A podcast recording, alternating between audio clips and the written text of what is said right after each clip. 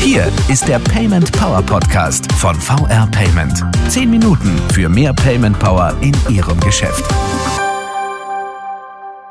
Hallo und willkommen zum Payment Power Podcast mit mir. Mein Name ist Willi Cornell und mein heutiger Gast ist Marco Arzberger, Mitglied der Geschäftsleitung beim EHI Retail Institut. Hallo, Herr Arzberger. Hallo, Herr schön, Cornell. dass Sie Zeit haben. Ja, sehr gerne. Sagen Sie doch ein paar Worte zu sich selbst.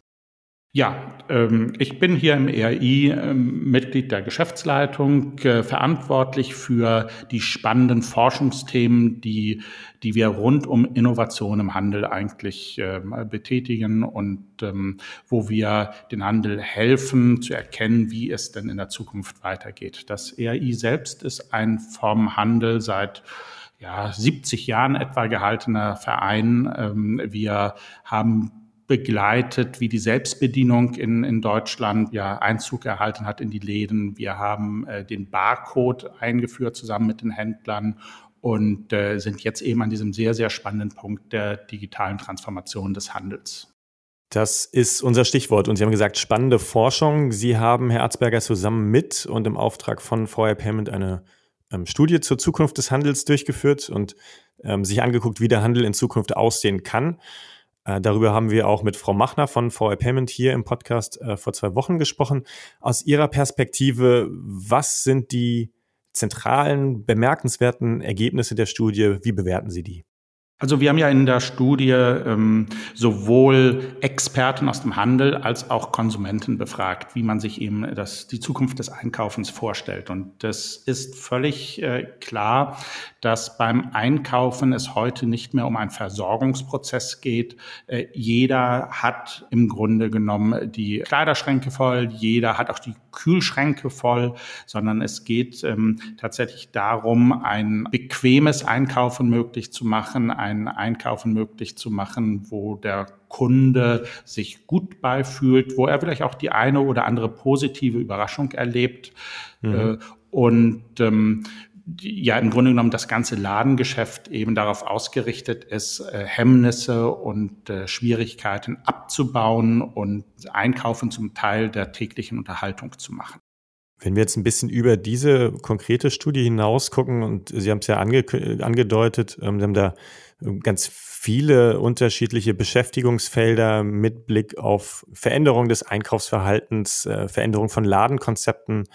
Wie ordnen Sie die Ergebnisse dieser Studie ein, eben mit Blick auf das gesamte Bild und wie ergänzen vielleicht weitere Erkenntnisse dieses Bild? Ja, wir haben uns in dieser Studie ja sowohl die gesamten Ladenkonzepte angeschaut, also die äh, Überlegung, wo, wo möchte der Kunde einkaufen, was für äh, Elemente erwartet er. Aber wir haben uns natürlich auch speziell in dieser Studie den Kassenprozess ähm, vorgenommen mhm. äh, und das Bezahlen, denn ähm, VR Payments steht natürlich auch für ähm, genau diesen Schritt im, beim Einkaufen.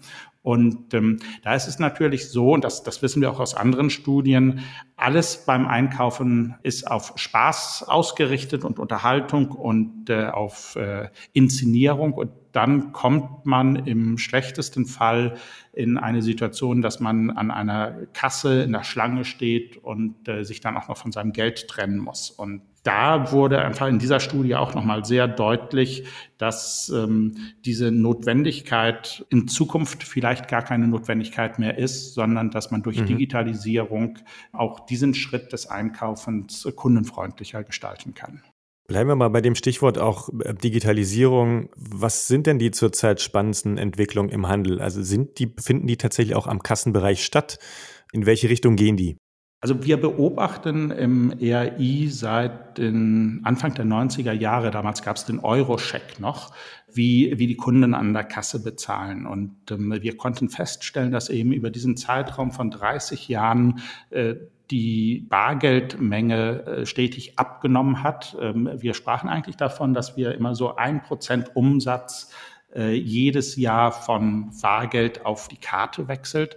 Und das mhm. hat sich jetzt äh, ganz aktuell durch die Corona-Krise ja schlagartig verändert. Überall ist jetzt Karte angesagt und kontaktlos auch angesagt. Und das wird gemacht mhm. und der Kunde, ich glaube, das wird auch bleiben. Der wird nicht zum Bargeld da zurückgehen, sondern ähm, das ist gelernt und man erkennt dadurch diese Sorge immer, oh, der Kunde hat das Bargeld lieb oder so. Das gilt gar nicht so, sondern das war einfach äh, Berührungsängste, die sind jetzt überkommen und ähm, nun können wir diese Digitalisierung und äh, alles, was vielleicht noch jenseits von, von der Karte ist, das kann man jetzt in Angriff nehmen.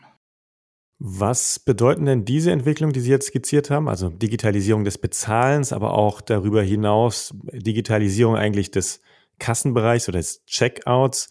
Was bedeutet das für das Verhältnis von Offline- und Online-Verkauf?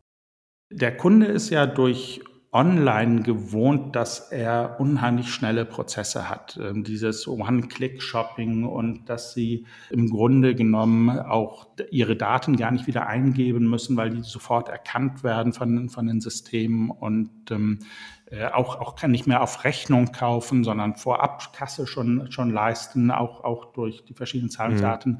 Und all diese Bequemlichkeitserwartungen, die die nimmt der Kunde jetzt eigentlich mit in das stationäre Geschäft und hat ja auch seine Daten im digitalen Raum ähm, bereits gegeben. Und wenn es dort dem Händler gelenkt, also ein Omnichannel, ein übergreifendes Erlebnis zu bieten, wo man dann eben sagt, den kennen wir aus unserem Online-Shop, den kennen wir auch in der Kasse.